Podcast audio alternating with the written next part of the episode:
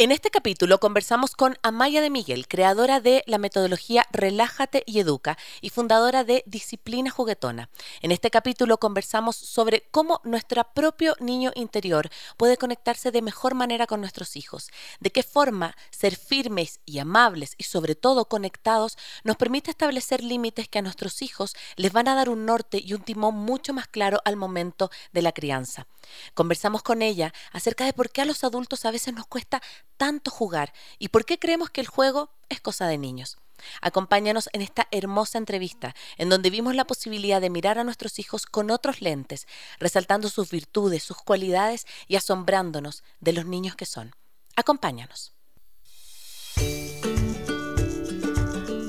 Hola, soy Cone Aitken y yo Paz Dávila. Somos Maternidades Imperfectas, una plataforma que acompaña, empodera e inspira a las mujeres madres a vivir la maternidad como un espacio de autoconocimiento, fuerza y crecimiento personal. Guiamos a las madres desde la maternidad que vivimos hasta la que queremos vivir. Nos interesa reescribir las historias de las mujeres madres, reflexionando y visibilizando maternidades reales, honestas y diversas, alejadas de los juicios y los dogmas que pesan sobre nosotros. Queremos guiar a las mujeres a encontrar su propia voz en la maternidad, a ponerla a su favor y a convertirla en una experiencia de poder y de equilibrio. Nos ilusiona acompañarte a florecer en la maternidad. Bienvenidos.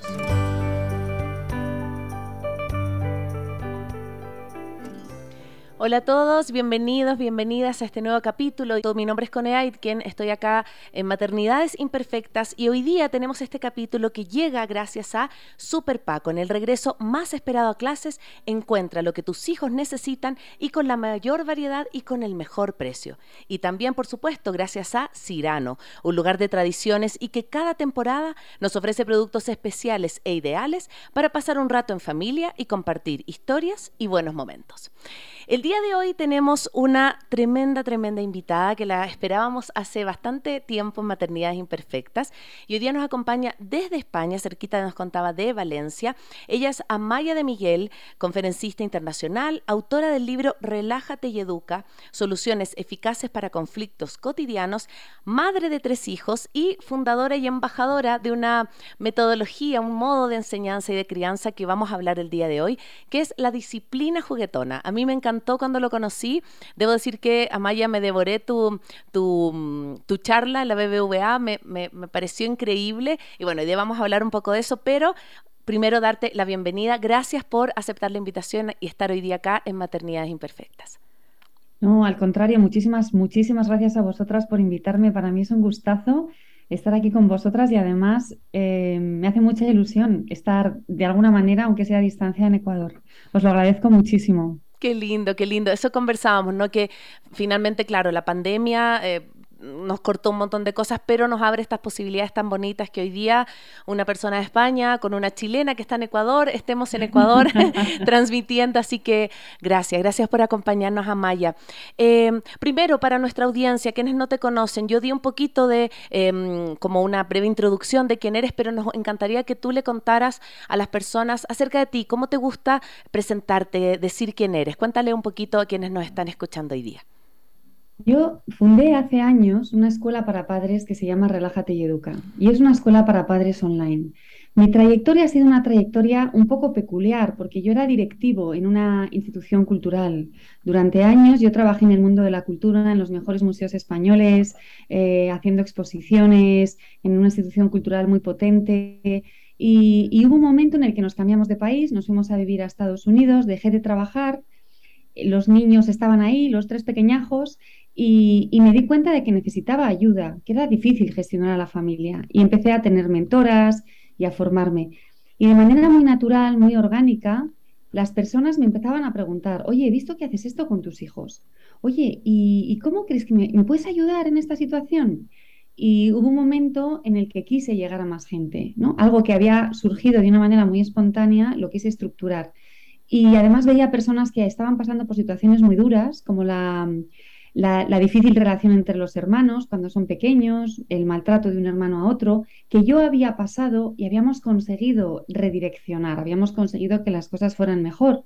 Entonces yo pensé, si, si yo puedo ayudar a otras familias a vivir la experiencia que yo he vivido, pues será precioso para ellos y precioso para mí. Y así es como decidí fundar esta escuela para padres, que a mí ya desde antes de la pandemia, de la pandemia me pareció fantástico poder usar las buenas tecnologías para poder trabajar siempre en castellano, pero en todo el mundo. Y, para mí es un, es un lujo, ¿no? Igual que es un lujo estar aquí con vosotros, es un súper privilegio poder trabajar con gente que está en, varios hemisferios. O sea que tú partiste con tu escuela online antes de la pandemia, antes de que todo fuera online, digamos. Exacto. Perfecto. Y, Llevamos ya más de cinco años. Y qué hermoso, porque, a ver, cuéntanos un poco partiendo con eso, con esta escuela para padres. ¿Qué, ¿Qué es lo que busca esta escuela online para poder trabajar y acompañar en la crianza? ¿no? Yo sé que obviamente hoy día somos papás que tenemos mucha información y que a lo mejor tenemos más de la que necesitaríamos y hay distintas corrientes, ¿no? Tú te casas con la disciplina positiva o tú te casas con la crianza respetuosa, o, pero ¿Cómo fue o cómo ha sido esto de acompañar a los padres en una forma que ya vamos a conversar, que a mí me parece súper orgánica de poder acompañar a los hijos desde estrategias básicas como la conexión, como la amabilidad, como la sonrisa? Cuéntanos un poquito de eso. ¿Cómo funciona esta, escuela? Pues mira, yo en, mi vida personal, en todo lo que he hecho siempre, soy muy práctica e intento ser muy eficiente. Y mi manera natural de ayudar a la gente es orientándole, pero no de una manera teórica o de una mm. manera abstracta o no tienes que gritar a los niños, no es bueno pegar a los niños. Muy bien, pero ¿y qué hago? No se quiere lavar los dientes, yo no le quiero gritar, pero ¿qué hago?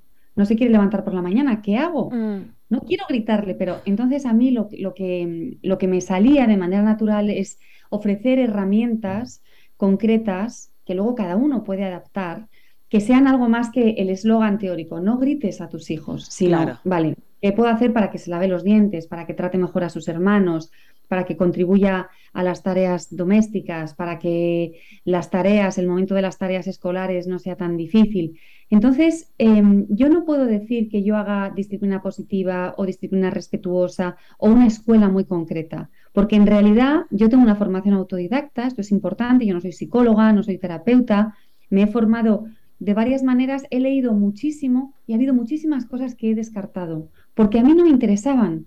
Entonces, casi todo es fruto de mi propia experiencia y de todo aquello de lo que me he ido nutriendo filtrado por mí. Mi objetivo es que tengáis herramientas fáciles de aplicar y que también os comprometáis. Esto solo funciona si hay un compromiso. El punto mm. de partida tiene que ser que el adulto decida que quiere tener una relación respetuosa con las personas que hay en su entorno, que no son solo los niños, es respeto hacia uno mismo y, calidad en la relación con uno mismo, respeto y calidad en la relación con los adultos del entorno. La, ayuda que nosotros hacemos es una ayuda de, crecimiento personal. Queremos que el adulto crezca mm. en todos los sentidos, porque cuando el adulto crece, se fortalece, está más sereno, tiene inteligencia emocional, sabe gestionar el conflicto, todo eso va a mejorar la relación con la familia, todo eso repercute en el ambiente familiar. Entonces, pues este es, un trabajo profundo, es, trabajo, mis alumnos trabajan, pero, pero es muy, muy, muy gratificante, porque es un proceso de cambio es gratificante para los alumnos, imagínate, para mí es como un regalo que me ha hecho la vida poder estar ahí acompañándoles. Qué lindo lo que hablas como de esto del compromiso, de, un compromiso de, de, hacer las cosas distinto, porque si hay algo que a mí me gustó de lo que tú hablas en, en el tema de la disciplina juguetona, es justamente esto de que no es que tienes que ser laxo, ya no es que tú tengas que eh, no poner límites, muy por el contrario. Pero hay algo que a mí me encanta y lo voy a leer que está en tu, en tu, en alguna entrevista que leí tuya que decía la disciplina juguetona es como el amor espeso, como el amor viscoso, es el que se puede palpar, es lo que necesitamos para conseguir tener una buena familia y una buena armonía. La disciplina juguetona es una expresión de ese amor, de ese amor visible que tiene que estar en el centro de todas las interacciones. Y desde ahí quiero que nos cuentes un poco partiendo, porque quiero profundizar mucho, porque me encantó incluso también para, yo le decía a Día La Paz, yo quiero formarme en esto, porque me parece que es como una manera también de vivir la crianza diferente. Eh, sin tanto dogma, sin tanto deber ser, sino que aprovechando esta capacidad de juego y de conexión que todos tenemos. Entonces, cuéntanos primero de la base, ¿cómo funciona la disciplina juguetona? Mira, mm, tú decías antes que, no hay por qué ser laxo. Yo, de hecho, creo que ser laxo juega en nuestra contra y que a los niños hay que darles muy buenas estructuras porque les da muchísima seguridad y a los adultos también. Pero hay dos caminos para que esas estructuras, o hay más, hay más de dos, pero hay principalmente solemos usar tres, tres caminos. Uno es el camino del autoritarismo. Tú te lavas los dientes porque yo lo digo. Y si no, te castigo o te grito o te meto miedo o te doy con la correa, ¿no? Ese es el autoritarismo que a los adultos, a muchos adultos nos hace sentir muy mal y a los niños horrible. Luego hay otra que es la permisivísima. ¿No quieres lavarte los dientes? Bueno, anda, no te los laves porque no quiero tener aquí una discusión contigo. Eso no es bueno para los niños. Los niños tienen que aprender a hacer determinadas cosas que les vienen bien, aunque no les gusten. Entonces, ¿Qué hacemos? ¿Cómo consigo que mi hijo, sigo con el ejemplo de lavarse los dientes, pero en realidad sirve para todo? Si yo quiero que mi hijo se lave los dientes, si no quiero ser autoritaria, si no quiero crear un mal clima en la familia, si yo quiero disfrutar y que ellos disfruten, ¿qué puedo hacer? Lo que puedo hacer es darme cuenta de que es una situación complicada para ellos, aunque para mí sea fácil para ellos meterse un palo en la boca, moverlo, mm, mm. es complicado, les da pereza, a lo mejor son adolescentes y les da una pereza tremenda. ¿Lo puedo hacer más fácil? ¿Lo puedo hacer más agradable? ¿Lo puedo convertir en un momento bonito entre nosotros? Y sobre todo, lo que tú decías antes del compromiso, ¿puedo, ¿puedo comprometerme a evitar la mayor parte del tiempo el enfrentamiento, la confrontación, la hostilidad y la agresividad? Y entonces yo me di cuenta de que sí se podía. Y muchas veces, no siempre, pero en muchas ocasiones sí se puede. Y una de las herramientas para conseguirlo, no es la única, pero una de las herramientas es el juego, los cuentos, las canciones, crear un entorno lúdico. Y voy a ponernos un ejemplo, voy a volver al caso de lavarse los dientes. Os voy a poner un ejemplo con niños pequeños y otro con niños adolescentes o preadolescentes. Que es otro mundo. Niños pequeños, lo que nosotros hacíamos o lo que hacemos y lo que yo os invito a que hagáis es contarles una historia. Una historia de cada diente. Cada dientecito tiene un nombre. Tú te inventas. Uno es Gumersindo, son duendecillos. Otra es Floriana. Cada diente un nombre y cada día hay una historia, porque hoy Gumersindo ha estado cortando leña y Floriana ha estado chapoteando en el barro porque le encanta. Está sucísima chapoteando en el barro. Y Gumersindo de la leña está sudado, le han quedado restos de astillas, hay que limpiarlos. Y cada día les pasa una aventura diferente a estos dientes.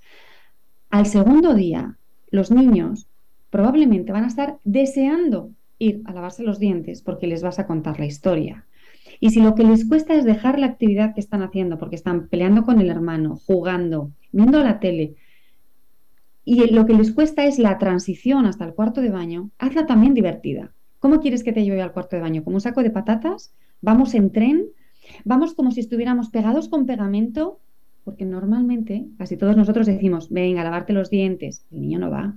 Que vayas a lavarte los dientes. Que te lo he dicho cinco. Y ahí vamos con el grito. Como no vayas, te castigo. ¿Por qué no lo convertimos en un juego? Nos enganchamos con los niños, creamos conexión y algo que para ellos es difícil, lo vamos haciendo cada vez más sencillo. Y ahora os voy a poner un ejemplo de un preadolescente, un chaval de 13 años, el hijo de una de mis alumnas que de pronto a los 13 años, seguro que, no sé si a ti te habrá ocurrido, pero seguro que a muchos oyentes les ha ocurrido porque a mí me ha pasado con mi hijo que acaba de cumplir 14, de pronto un día dejan de lavarse los dientes. Sí. Y tú te enteras de casualidad. Un día te das cuenta de que no se están lavando los dientes, pero si lleva años lavándose los dientes, ¿cómo es que de pronto no se los lave? Y es que, claro, con 13 años lavarse los dientes no interesa y da muchísima pena. Entonces tienes dos opciones, enfadarte, ser muy pesado, decírselo 80 veces, que te laves los dientes, terminar enfadado. O como hacía esta madre, que agarraba al niño por los pies y lo llevaba arrastrando, arrastrando, arrastrando hasta el cuarto de baño. El niño muerto de risa, la madre también riéndose y al final cuando llegan al baño se lavan los dientes ellos dos juntos. Mm. ¿Esto es ser permisivo? No, el niño se lava los dientes, pero no es ser agresivo. Te lavas los dientes, que es lo que tienes que hacer, y yo te acompaño quitando agresividad en lugar de añadiendo. Sí, y, quiero traerlo porque justo ayer, bueno, mi hija está muy enferma, está resfriada, qué sé yo, entonces no tiene las narices muy tapadas, ¿ya? Y ayer de verdad no podía respirar y yo ya no sabía qué hacer porque la soné, le hice la nebulización, bueno, dije ya, mi, mi, mis habilidades maternas ya llegaron hasta acá. Entonces se me ocurre y te traje a la, a la mente a Maya y dije, voy a hacer lo que hice la Maya. Y le digo, me pongo como un megáfono. Entonces le digo, atención a todos los eh, bichos que están adentro de la nariz de Rafaela, por favor salir inmediatamente, abandonar el lugar porque Rafaela necesita dormir. Y le ha dado un ataque de risa a mi hija. Y claro, siguió la congestión, si no se le pasó, pero pudo dormir porque como que bajó el nivel de tensión. Entonces quiero, quiero traerlo porque, claro, yo concuerdo, no siempre a lo mejor funciona, pero por ejemplo a mí ayer me funcionó en algo súper, súper cortito y súper chiquitito. Y es algo que eh, yo lo quiero traer también desde el adulto que deja de jugar. Ya, yo recién estuve en un foro en Colombia donde me conecté mucho con el juego. Yo soy actriz de formación, entonces tengo, tenía amigos, me conecté con la risa, qué sé yo. Y como que volví y dije, ¿por qué mis hijas tienen que tener esta versión de mí que da órdenes, no? Que a veces las mamás nos cuesta mucho jugar. ¿sí? Como esta mamá que dice, ponte la ropa, eh, y tú hablas del 80-20, ¿sí? Hablas de que deberían ser las interacciones un 80% conexión y un 20% órdenes, que bueno, obviamente hay que dar, pero yo siento, me he sentido muchas veces más en el 80% de órdenes diarias que en el 20%. Entonces, ¿qué piensas tú de eso, no? Como de esta quizás dificultad de los adultos de entrar en un terreno que para los niños es es su, es su zona de confort, ellos viven en el juego, pero los adultos parece que nos tenemos que poner serios. ¿Cómo cambia cuando el adulto se conecta con ese niño interior y juega justamente con su hijo? Pues ahí, ahí hay a veces un salto que es un poco difícil porque es conecto con mi niño interior, conecto con el niño que tengo enfrente, que es fundamental, pero mientras tanto yo no pierdo mi perspectiva de adulto. Mm. No pierdo la perspectiva de tengo que ayudar a esta niña a dormir, que es lo que tú hiciste anoche. Esa, ese era tu objetivo. Tengo que buscar una manera para que esta niña reduzca la tensión que tiene. Cuando consigues eso, cuando consigues esa conexión con tu parte más lúdica, la conexión con la persona que tienes enfrente, que en este caso es un niño, pero sin perder tu posición de líder, de pronto es como si los nudos que a veces hay en, la relación entre nosotros se fueran deshaciendo mm. y las cosas empiezan a fluir. Porque no solo estás hablando, como tú dices, el lenguaje natural de los niños, sino que además tu actitud es una actitud sin nudos, es una actitud Mm, suave, es una actitud de buen rollo, como decimos en España. Yo no mm. sé si en Ecuador o en Chile también usáis esta expresión. Como de buena onda o de como de... buena onda, exacto, de buena onda. Y yo a veces mm, comparo la actitud de, de, los adultos que estamos en la familia, de las madres, de los padres, con los líderes. Y yo pienso, de mis jefas y mis jefes, ¿con quién he trabajado bien? Con aquel que era autoritario, que, me trataba mal, que lo he tenido ¿eh? durante unos cuantos años, que amenazaba, que era desagradable, o con aquella o aquel que era amable, que conectaba conmigo, que me sabía dar las instrucciones con más suavidad, aunque con mucha claridad. Mm. Mm, por supuesto, yo prefiero seguir a la persona que no me genera dificultades, a la persona que me acompaña, que me impulsa y que sé que está a mi lado y que no me hace sentir miedo, que no me paraliza, porque el miedo es paralizante. Mm. Si yo quiero seguir a alguien, prefiero que no me paralice, porque ahí es donde voy a dar lo mejor de mí. Y sabemos que cuando se aumenta la conexión con los niños, colaboran muchísimo más, mm. nos siguen muchísimo más, porque hay un buen vínculo. Y es lo mismo que nos pasa con nuestros jefes. Cuando hay un buen vínculo, lo damos todo. Cuando hay un mal, vínculo es, uy, que viene, uf, mejor me hago el ocupado para que no me diga nada. Claro, para, para no enfrentarme. Exacto. Y la manera, o una de las maneras, por supuesto no es la única, pero una de las maneras más eficaces de conectar con los niños y una de las maneras más eficaces de eliminar tensión en una familia es con la risa, con las canciones, con los juegos, con los cuentos.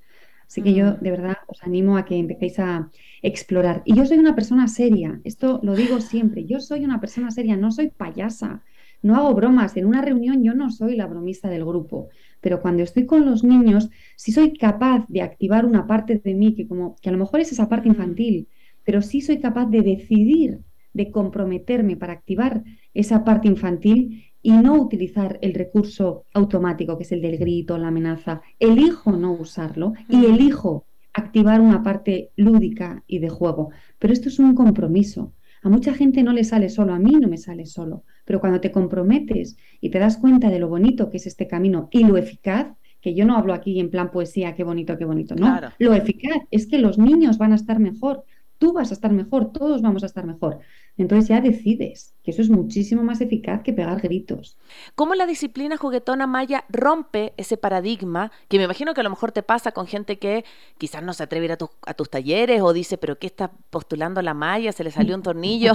¿Cómo conjugas con esto del juicio social versus los reales eh, efectos que tú ves, que tú me dices, es que esto funciona, no, no es que yo lo esté inventando. Cuéntanos un poco de tu experiencia como en, los juicios de las personas al entrar en este, en este ámbito. Pues la verdad es que como, como hablábamos en este descanso, algunas personas me dicen, personas que me escuchan, me siguen, pero Amaya, si hago eso, ¿no perderé la autoridad con mis niños? Y, y yo siempre les digo, pruébalo, inténtalo, no tienes nada que perder. Pero es verdad que hay que nos, retenemos a nosotros mismos. Hay un miedo ahí a empezar a caminar otro camino. Y yo lo que creo que necesitamos es precisamente empezar a ir por otro camino, porque el mm. camino en el que estamos es un camino muchas veces lleno de hostilidad. Y la hostilidad no es que no es buena para los niños, pero es que estoy segura de que muchas de las personas que están escuchando les ocurre es que a muchos adultos no nos gusta tratar así a nuestros hijos. Nos vamos a, la, cama llorando hmm. o nos escondemos en el baño a llorar porque hemos gritado en exceso a nuestros hijos.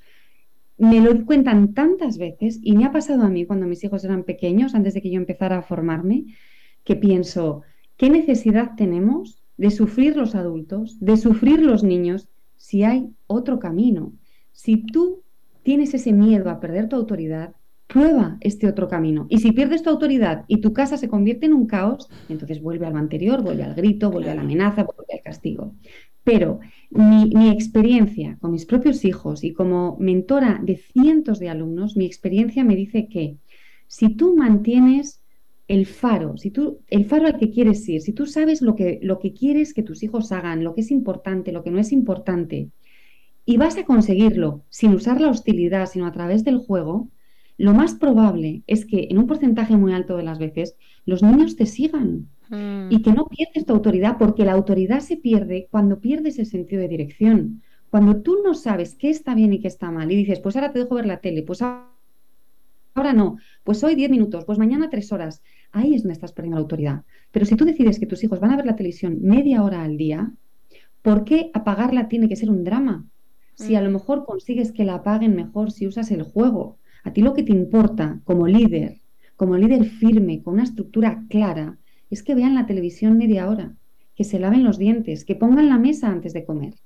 No que lo hagan porque tú lo dices. No, no, que lo hagan mm. porque tú lo dices y lo dices bien y lo dices cantando. Y lo van a hacer porque tú les cantas la canción de poner la mesa. Pero, pero sí, sí que es verdad que hay gente que se asusta. Y también se asusta porque mm, lo, que tú decías antes, la cultura es muy fuerte. Mm. Somos seres culturales, los, los, humanos, los sapiens. Una de las cosas que nos define es que somos culturales, somos muy sociales. Pero en casi todos nosotros hay una, y, supongo que a estas alturas de la entrevista, los que seguís es porque, y, y los que conocéis maternidades imperfectas, los que las seguís a ellas, es porque os interesa y queréis hacer las cosas de otra manera hay unas neuronas, dos o tres, a veces muy pocas, que tienen una voz bajita, bajita, bajita, que son nuestra intuición. Mm. Y la intuición nos dice, yo no quiero seguir gritando a mis hijos. Yo no quiero hacer lo que hoy me decía una mm, alumna, es que mi madre me dice que le pegue duro al niño y mi marido le pega. Y yo a veces le pego porque tengo tanta presión en mi entorno y tengo la voz de mi madre, tú pégale duro, pégale duro, que, que a veces se me escapa la mano pero su intuición, ¿qué le está diciendo? Que no. Ese no es el camino. Yo no quiero vivir esta vida y no quiero hacerle a mi hijo vivir esta vida. Esa intuición la tenéis que amplificar, porque eso es lo que sois vosotros, eso es lo que nosotros somos, es lo que mm. sentimos dentro. Entonces, hay que escucharse a uno mismo. No quiero, y si, y si tu voz te dice, no quiero esta vida de hostilidad y de agresividad, entonces tenéis que emprender otro camino y buscar ayuda, porque sin ayuda yo creo que no se consigue. Pero con ayuda, la mía o la de otro profesional, porque hay muchos ahora. Y estamos ahí, es muy fácil, con las redes sociales es facilísimo. Este programa de radio es muy fácil. Con ayuda, mi experiencia me dice que se consigue mejorar mm. muchísimo y reducir el grado de, de agresividad que hay en la familia, pero muchísimo, con compromiso y con ayuda, escuchando esa vocecita, que la tenemos ahí callada, callada, y hay que ponerle un altavoz, porque es la voz más importante de todas las que tenemos, porque las otras voces no son tuyas, son de quienes te han educado, son de quienes te rodean, son tal vez de tu pareja, pero no son la tuya. Y la voz que más importa es la tuya. Escúchala. Qué lindo lo que traes, Amaya, porque yo siento que, que la cultura del grito, que tú también lo hablas, el idioma del grito o, o, de cómo voy a ejercer mi autoridad porque, porque soy el papá y la mamá y punto. Hoy yo siento que también las generaciones que vienen son distintas. Eh, te confrontan, eh, te cuestionan. Yo no tengo recuerdos de haber tenido la relación que tiene mi hija conmigo, con mis papás a los cinco años. Mi hija me pregunta así como, mamá, ¿y por qué hoy día estás así? Eh, ¿Por qué tienes esa cara? Ella me mira y me, y me espejea mucho. Pero yo creo que eso hay que mirarlo como desde lo positivo que te trae, porque nuevamente hay un miedo a perder la autoridad. Y la autoridad mal entendida, ¿no? Porque eso que tú habla es súper cierto. Eh, bueno, pero ¿cómo voy a hacer que no vea hoy día una hora de tele si no importa? Entonces, cuando tú flexibilizas tanto, como la, siento yo, la, los límites, eh, el niño más que ordenarse justamente se desordena. Y como hay esa falta de estructura en él, lo que está pidiéndote a grito es que tú le des límites, que tú le des como orden. Entonces, yo siento que, nuevamente, como padres hoy día, lo veo en mi generación, yo tengo 40 años y miro a mis amigas y hay como, y inclusive a mí también, como un miedo a que el, a, que el niño sufra. ¿No? Entonces, pareciera que decirle que no es que sufra. Entonces, no, no, no, mejor le digo que sí y que vea dos horas de tele porque como está tan contento, no. Entonces, yo me, me, alejo. ¿Y qué pierdo ahí? Pierdo este, este rol de líder cercano, pero con, con, con coherencia y con firmeza, y el niño se pierde. Entonces yo creo que desde ahí es muy fácil pasar a la permisividad o estos dos ámbitos, ¿no? Como la autoridad, como desde el grito o la permisividad, ¿no? Mira, hay una metáfora que a mí me gusta mucho usar porque para mí es muy clara. Y es que nosotros, eh, los adultos, somos los conductores del autobús. ¿Vosotros usáis la palabra guagua? Eh, no, guagua ocupamos para el bebé, pero el bus. Ah, pues nosotros, porque en, las Islas Canarias en España se usa guagua, y como te he oído antes hablar de la guagua, nosotros los, los adultos somos los conductores del autobús. Nosotros sabemos, tenemos el carnet de conducir, sabemos qué hay que hacer ante un semáforo, cuál es el límite de velocidad, si hay que ir a la derecha o a la izquierda. Eso lo sé yo, que tengo, yo tengo 47 años, pero mi hijo de 3 años, de 8, de 15, no lo sabe. El de 15 sabe más que el de 3 mm. y entonces puede participar más, pero no tiene el carnet todavía, no puede conducir. Los niños van en el asiento de atrás y van con el cinturón. Y ellos hay que escucharlos. Mm, tengo que ir al baño, tengo hambre, me mareo, mi hermana me ha pegado, estoy cansado. Eso lo voy a escuchar, pero si me dicen frena, acelera, vete más rápido, vete más despacio, gira a la derecha, gira a la izquierda, eso nos corresponde a nosotros, a los mm. adultos. Y yo, como adulto que manejo el bus, sé que lo que quiero es que mi hijo vea la televisión media hora al día, o solo los domingos, o lo que tú consideres como adulto. Y el niño no tiene por qué estar de acuerdo. Si tú te encuentras con un semáforo en rojo y frenas y el niño en el asiento de atrás te dice, no frenes, no frenes, continúa, continúa, o vete más rápido, o adelanta ese coche, tú como adulto vas a tomar tu decisión, no, no voy a acelerar, no, es que está verde el está rojo el semáforo, voy a frenar. De la misma manera, cuando el niño te dice quiero ver más televisión y tú sabes que se va a enfadar cuando la apagues, tú sabes cuáles son sus necesidades. Mm. Y sus necesidades son tener una vida equilibrada, tener una vida activa, no estar todo el rato delante de las pantallas, lo que tú consideres, lo que a ti te parezca que es saludable. Y no tienes que esperar que tus hijos estén de acuerdo. Y tampoco deberías esperar que no se frustren, porque es importantísimo que se frustren. Mm. Todos nos frustramos en la vida porque no nos dan el ascenso en el trabajo, porque la chica que me gusta no me hace caso, porque el salario que me pagan no es el que quiero, porque mi hermano tiene una casa más grande que yo, o porque me tengo que divorciar. El mundo está ahí, la vida está llena de frustraciones. ¿Por qué no permitimos que un niño de tres años se frustre? Porque tiene que apagar la tele o porque no le compro ese dulce que le apetece. Es bueno para ellos. Ellos conocen sus deseos y está muy bien que deseen y que lo expresen y que, y que expresen su enfado cuando su deseo no se ve cumplido. Está bien, pero tú conoces sus necesidades. Desea comer dulce todos los días. Que lo desee es una cosa del niño. La necesidad es que coma sano. Mm. Entonces yo no le voy a dar dulce todos los días, porque su necesidad es comer sano. Lo que sí puedo hacer para evitar el conflicto es crear una estructura muy clara. Yo siempre os digo que hay que generar estructuras clarísimas. En el caso del dulce, ¿cuál sería una estructura muy clara? Te voy a comprar un dulce todos los viernes a la salida de la escuela. Lunes, martes, miércoles, jueves, sábado y domingo, no. Todos los viernes a la salida de la escuela. El niño ya lo sabe. Lo habéis dibujado y lo habéis puesto en la refrigeradora los viernes a la salida de la escuela. Y pase lo que pase, cuando se porta bien, cuando se porta mal, cuando te obedece, cuando te desobedece, los viernes a la salida de la escuela hay un dulce. Esto es liderazgo, mm. firme. Esto da muchísima seguridad y reduce muchísimo el conflicto. Lo mismo con la televisión, lo mismo con, con casi todo lo que hacéis.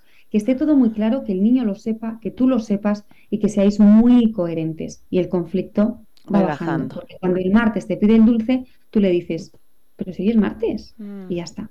Hay más que hacer. Claro, y no hay discusión. Me, traes mucho un, bueno, La Paz con su hijo hizo eso con los helados. Tenía mucha dificultad porque el Antón es fanático de los helados y, y, claro, le pedía todos los días. Entonces llegaron a un día que no recuerdo cuál de la semana y yo estuve en esa, un día en esa rutina. Fuimos a buscarlo al colegio y eh, le pido un, helado. Sí, hoy día es el día del helado. Entonces le da el helado y ya se acabó. Y, y de verdad aunque uno pensara, pero ¿cómo el niño va a comprender? Lo comprende perfecto, porque hay un orden ¿ya? Y yo creo que desde ese lugar, eh, primero, no te desembarcas como adulto, pero sobre todo le das estructura al niño que está recién entendiendo de qué se trata la vida también. Entonces, como, como esta falsa idea nuevamente de huir del sufrimiento, así como a veces huimos de la locura y de la, del entretenimiento porque está mal visto, creo que son dos polos que en la crianza y en la vida no, no nos hacen bien, no, no, nos, no nos entregan como, como muchas herramientas. Entonces, eh, a mí me gusta mucho de tu, de tu propuesta, Maya, que, que, traes cosas concretas, porque a veces, no sé, por ejemplo, estoy hablando de crianza respetuosa o los métodos, sí, funcionan, pero a veces a mí me, me suena que están como muy acá. Cuando yo escucho a alguien que me acompaña y me invita, me dice, Cone, es que si tú haces esto, pum, hazlo tres veces a la semana, no sé qué, como, más que una solución mágica, como herramientas concretas. Yo creo que hoy día los papás, las mamás, estamos necesitando también de herramientas que puedan ser simples y llevadas a la práctica tal cual tú nos cuentas hoy día del dulce, de la tele, em, y que nos ayuden a no elevar nuestro nivel de ansiedad e instalarnos en la conexión, ¿sí? Finalmente yo creo que a todo nos convoca, que es cómo poder conectar de manera más orgánica y de manera más natural con nuestros hijos. Hay algo que tú dices que a mí me encanta, que justamente cuando tenemos algún problema con nuestros hijos, una dificultad, no hace las tareas, no se lava los dientes, eh, no se quiere ir a la cama, nos centramos en que nuestro hijo tiene un problema, como que nuestro hijo fuera el problema, ¿sí? Cuando en realidad lo que tendríamos que mirar o como esa invitación que tú haces es que tenemos una dificultad que es subsanable, que puede que siga toda la vida, pero que es una dificultad particular. No es que mi hijo sea un problema. Y desde ahí hace una invitación tan bonita, Maya, que es a cambiar los lentes, las gafas con las cuales miramos a nuestros hijos. Como ponernos unas gafas del asombro y mirar que nuestro hijo tiene potencial, que nuestro hijo eh, es maravilloso, tenga los defectos, las virtudes, lo que tenga, es un hijo único, es nuestro hijo. Entonces, cuéntanos un poco desde ahí cómo poder como papás acercarnos amorosamente a esas dificultades que obviamente nos cuestan como papás. Quizás, pucha, soñábamos que nuestro hijo fuera bueno para el fútbol y resulta que no, no es bueno para el fútbol. ¿Cómo también lidiar con nuestras propias expectativas al momento de criar.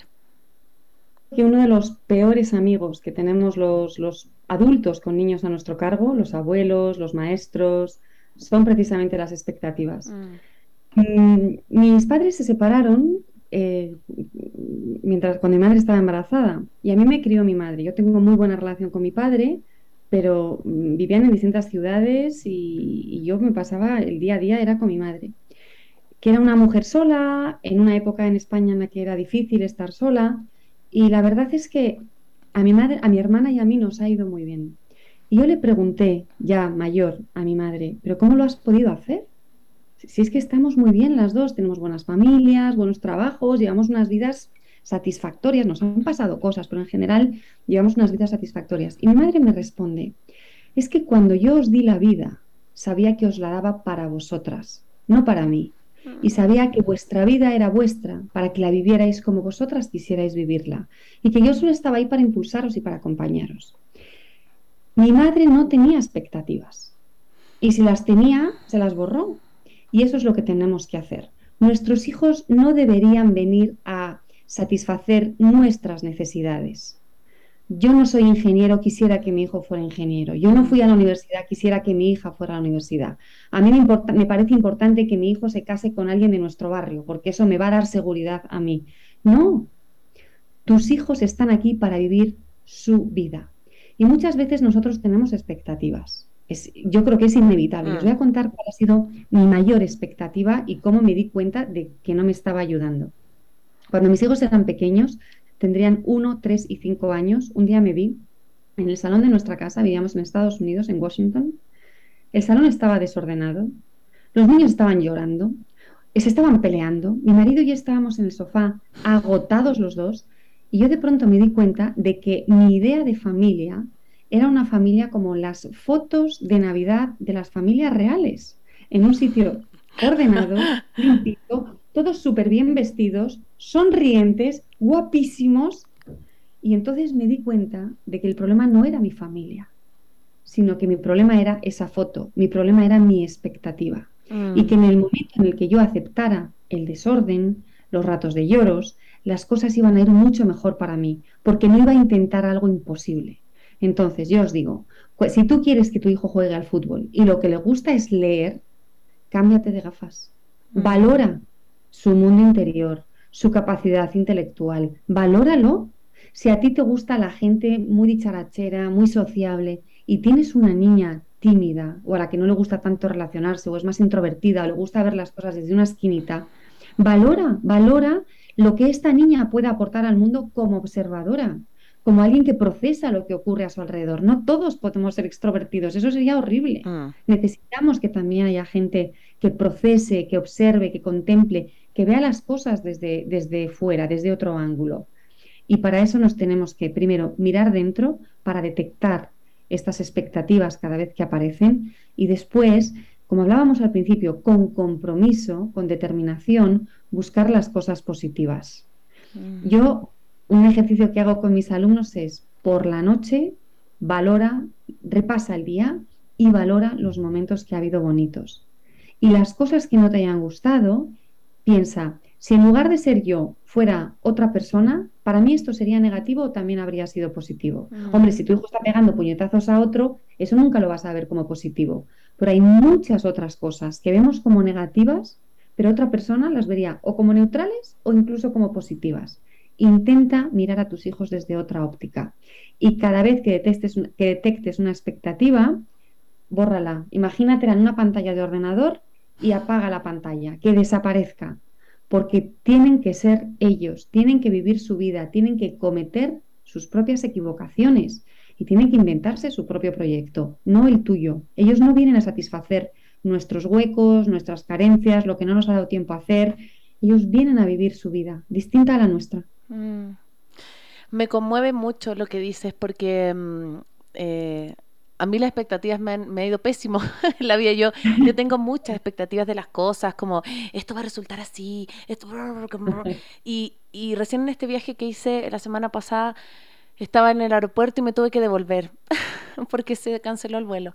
Y tuve que pasar por policía y hacer todo. Y aparecí en mi casa de nuevo, así como que me dijeron como, ¿y tú no te ibas? Y yo, no, porque se suspendió. Y, como asumir que no tenemos el control de las cosas me parece un regalo. Eh, y para nuestros hijos también, como quitarles esa, esa como mm, eh, expectativa de que tienen que ser, eh, si yo, lo que tú decías, si yo fui ingeniero, ingeniero, si yo soy bueno para el fútbol, eh, así, si yo soy extrovertida, así, no son una extensión nuestra.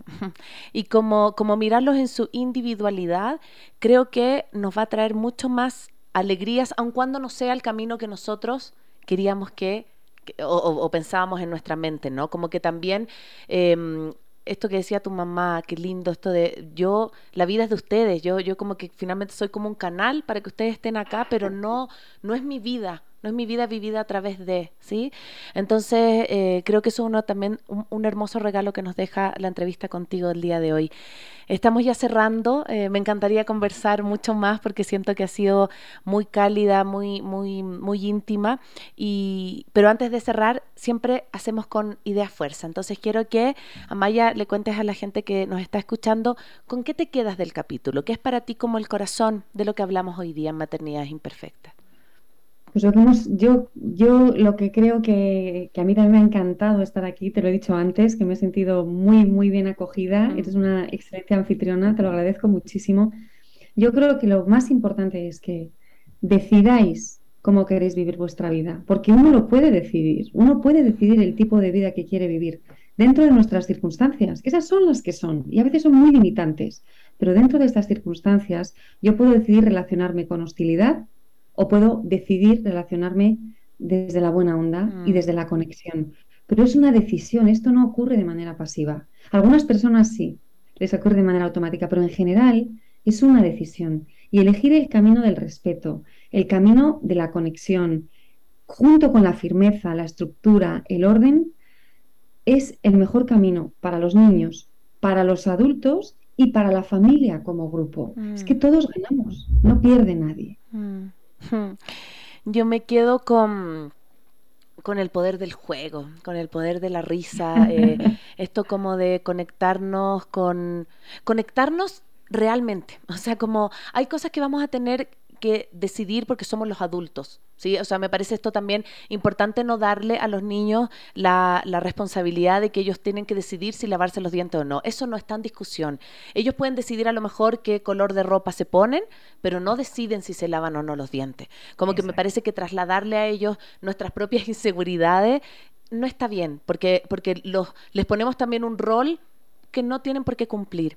Eh, y desde ese lugar también eh, relacionarnos como con el juego, romper esa barrera de que yo soy el adulto y tengo que ser serio, inclusive con adolescentes, que a veces pareciera que hay un mundo de distancia, yo creo que cuando tú conectas, eh, había una cosa que hablabas como de la Macarena, que en algún momento decías, esto se va a poner a bailar la Macarena y le decías a tu hijo y te miraba con cara de, ya se volvió loca la mamá, pero bajó su defensa. Eso me parece que lo trae el juego y la risa. ¿Sí? Entonces yo me quedo con eso de tu disciplina juguetona y de, y de esta escuela, ¿no? De Relájate y Educa. ¿Cómo te pueden ubicar, Amaya, en redes? ¿Cómo la gente que hoy día nos estuvo escuchando dice, yo quiero aprender, me interesó mucho, ¿cómo te puede encontrar? Pues mirad, en mi escuela se llama Relájate y Educa, eh, la página web es relájateyeduca.com y soy bastante activa en Instagram, en Facebook y en YouTube, mm, sobre todo en, en Instagram y en Facebook, y siempre es Relájate y Educa todo junto con la arroba, Relájate y Educa. En YouTube también, como Relájate y Educa. Es fácil, yo creo. Eh, que no deberíais tener mucha dificultad encontrándome. Súper, entonces a buscar a Maya de Miguel en Relájate y Educa, tiene también charlas de la BBVA. Em, gracias, gracias por acompañarnos el día de hoy en este capítulo. También me sentí muy, muy honrada, estamos con La Paz, muy halagadas de poder haberte tenido con este mensaje que sentimos que también para la comunidad, no solo ecuatoriana, latinoamericana, este podcast llega a México, Argentina, Chile. Em, es súper, súper importante porque trae, trae una vuelta al origen, ¿sí? como a, nuestro, a nuestro ser, a esa vocecita interna esa intuición que hablabas al inicio, ¿sí? Y también agradecer, por supuesto, que este capítulo fue posible gracias a Super Paco. Mamá es la más lista y compró toda la lista de útiles y Super Paco es en este regreso más esperado. Encuentra lo que tus hijos necesitan con la mejor variedad y con el mejor precio. Y también, por supuesto, gracias al auspicio de Cirano, que es un lugar de tradiciones. Cada temporada nos ofrece productos especiales e ideales para pasar un rato en familia y compartir historias y buenos momentos. Como mamás, nos encanta fortalecer esos espacios para crear vínculos con nuestros niños. Recuerden entonces que este capítulo se va a reprisar este domingo 28 de agosto a las 12 del mediodía y en una semana más estará en nuestras plataformas digitales Spotify y iTunes. Y recuerden que todo nuestro material también está en www.maternidadesimperfectas.com. Gracias a Maya por habernos acompañado.